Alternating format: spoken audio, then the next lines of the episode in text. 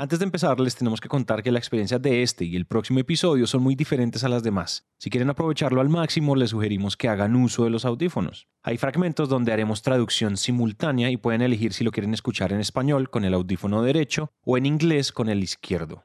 Estos dos últimos episodios fueron construidos con las entrevistas realizadas en el World Business Forum Bogotá 2023, el evento de management más grande del mundo que fue patrocinado por Bancolombia. Entonces, comencemos.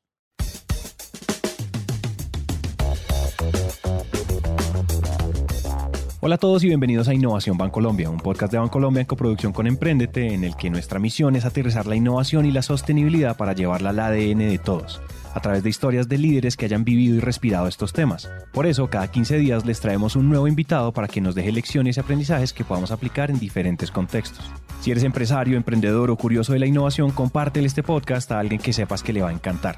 Y si tú haces parte del Grupo Bancolombia, ayúdanos contándole a tus colegas de este podcast para que inyectemos innovación y sostenibilidad a toda la organización. Si les gusta este episodio o algún otro de Innovación Bancolombia, síganos en Spotify o déjenos una reseña de 5 estrellas en Apple Podcast. Eso nos ayuda a llegar a más personas. Durante esta temporada hemos hablado temas alrededor de los trabajos del futuro, ciudades del futuro, del metaverso, de la cultura de las organizaciones, talentos innovadores, sostenibilidad, estrategia, startups y de la incorporación de nuevas tecnologías en diferentes industrias, empresas o pues en el mundo. Y con esto dicho, y para este penúltimo episodio del año, les presento nada más y nada menos que a Alex Tapscott.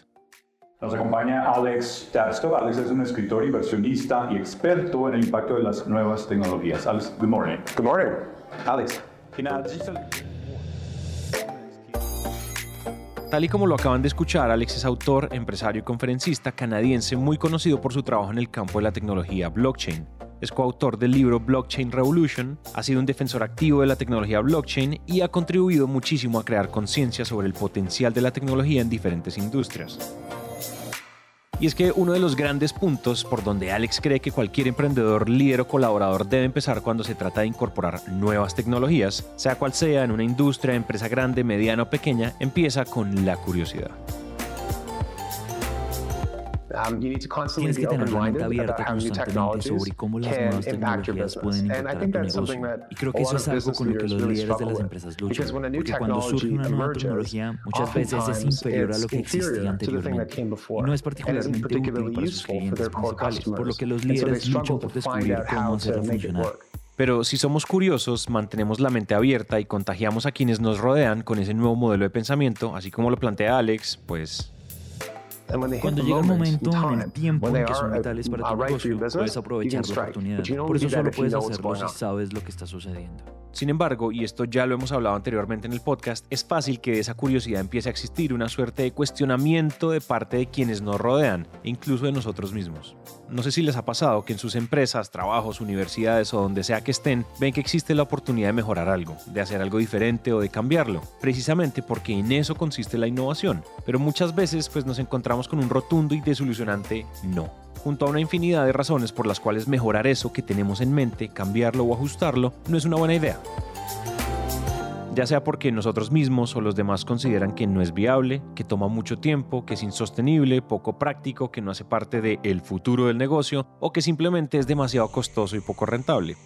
Digamos que cuando hablamos del futuro de las empresas y de nuevas implementaciones tecnológicas y disruptivas, antes de frenarnos, desinflarnos o sentirnos imposibilitados de implementar un cambio, debemos educarnos a nosotros mismos, a nuestros equipos de trabajo, líderes, jefes, etc. Mi sugerencia siempre es educarse, comenzar de a poco y estar dispuesto a cambiar y adaptarse a medida que avancen las tecnologías.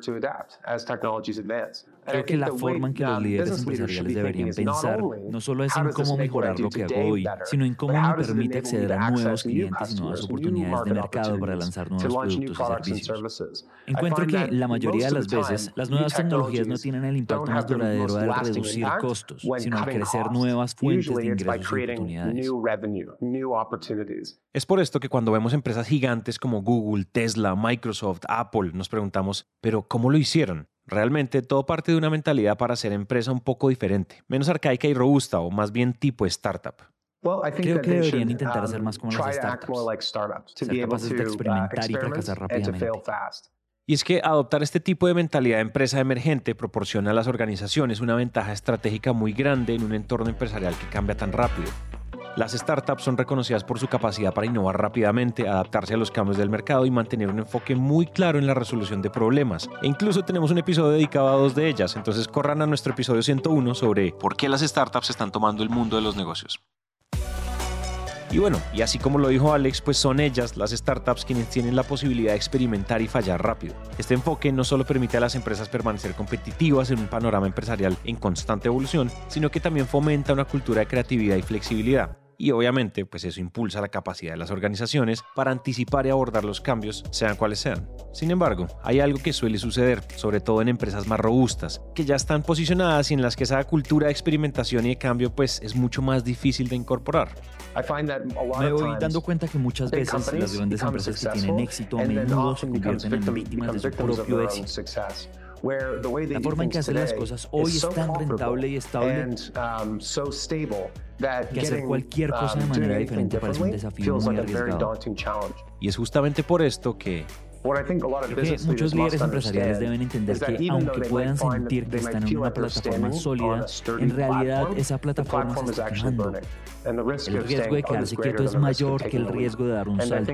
Y creo que ese salto es hacia el futuro basado en la uh, innovación. Aquí quiero que paremos un rato para hablarles de un tema en específico cuando se trata de implementar nuevas tecnologías y buscar ser más innovadores en industrias y en empresas sobre todo para aquellas que ya están posicionadas y a las que, como les mencionaba hace un momento, pues esa mentalidad revolucionaria les suele hacer muchísimo ruido. Y es algo que se llama el dilema del innovador o The Innovator's Dilemma que inicialmente es un libro escrito por Clayton M. Christensen que explora cómo las empresas exitosas pueden fracasar al enfrentarse a la innovación disruptiva. Sí, esto parece una pesadilla absoluta. Y es que Christensen argumenta que esas empresas ya establecidas y mucho más robustas a menudo se centran demasiado en mejorar sus productos existentes y tienden a ignorar las oportunidades disruptivas presentadas por las tecnologías emergentes y sus argumentos suelen sonar como esa nueva tecnología no está lista para un horario estelar. Sus clientes habituales no lo están um, solicitando.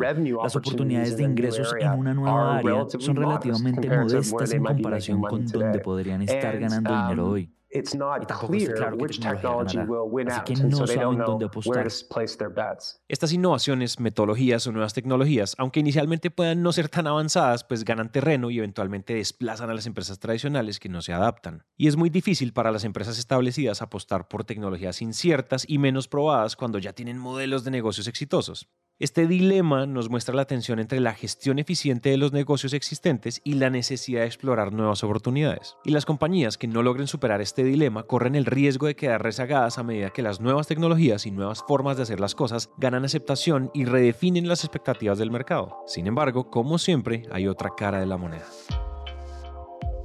Este es el riesgo de hacer todo demasiado rápido. Existe el riesgo de la inacción, pero también hay un riesgo de la acción. Um, un gran ejemplo, en mi opinión, es la inversión actual que Facebook está haciendo en realidad virtual y realidad aumentada. Es demasiado pronto para decir si esto dará frutos. Pero durante la mayor parte de la década han invertido miles de millones de dólares en un producto de hardware en un servicio, en una experiencia que quizás no tenga una aceptación amplia. Uh, Tal vez ese sea un ejemplo de una empresa que decidió comenzar demasiado temprano antes de que la tecnología en sí estuviera lista. Sin embargo, y si les soy honesto, pues ser pioneros, aunque pueda verse como un riesgo, realmente nos convierte en habilitadores de algo mucho más grande que puede llegar a revolucionar el mundo. Porque la adopción temprana de estas nuevas formas de hacer innovación, de incorporar tecnología y de cambiarlo todo, pues proporciona una ventaja competitiva al permitir a las empresas diferenciarse y adaptarse rápidamente a las nuevas expectativas del mercado. Y es esa disposición de asumir riesgo en la adopción temprana la que refleja una mentalidad distinta, mucho más positiva, junto a una voluntad de liderar la transformación, en vez de pues de simplemente reaccionar a ella. Pero es evidente que no todos podemos tomar ese tipo de riesgos y lo que hacen personas como Mark Zuckerberg hace parte de una metodología de innovación que ha aplicado por años. Imponer el futuro adelantarse en nuevas tecnologías revolucionarias, aplicarlas y buscar replicarlas. Entonces, ¿qué podríamos hacer nosotros? Volver a lo que les mencionaba al inicio, la curiosidad. La solución, como mencioné al principio, es ser curioso y mantenerse ágil. Si vas a fallar, falla rápido y trata de aprender de ello y cambia de dirección si es necesario. Creo que al ser ágil tendrás una mejor um, oportunidad no solo de adaptarte a un nuevo entorno de tecnología, sino también de aprovecharlo y convertirlo en una um, herramienta para hacer crecer tu negocio. Con esto que nos cuenta Alex, es muy evidente que la curiosidad no solo es esencial para inspirar la innovación en las empresas, sino que también impulsa su capacidad para adaptarse a los cambios tecnológicos. En un mundo empresarial en constante cambio, la habilidad de preguntar, explorar y aprender de manera continua se convierte en un activo invaluable.